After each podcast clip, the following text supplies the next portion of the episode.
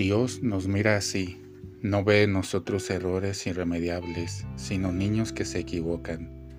Cambia la perspectiva, no se enfoca en los errores, sino en los hijos que se equivocan.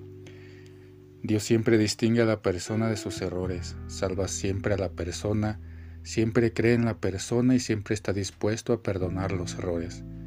Sabemos que Dios siempre perdona.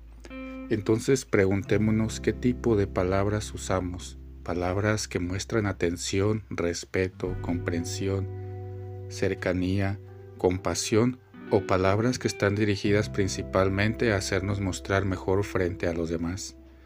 Y entonces, ¿hablamos en voz baja o contaminamos el mundo esparciendo veneno, criticando, quejándonos, alimentando la agresión generalizada? Como el lenguaje también podemos alimentar prejuicios, levantar barreras, atacar e incluso destruir. Con la lengua podemos destruir a los hermanos. El chisme duele y la calumnia puede ser más afilada que un cuchillo. Las palabras que usamos hablan de la persona que somos, pero a veces prestamos poca atención a nuestras palabras utilizándolas de manera superficial.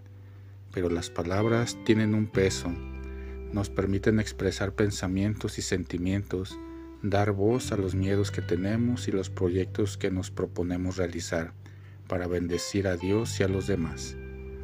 Tomada del Ángelus del 22 de febrero de 2022.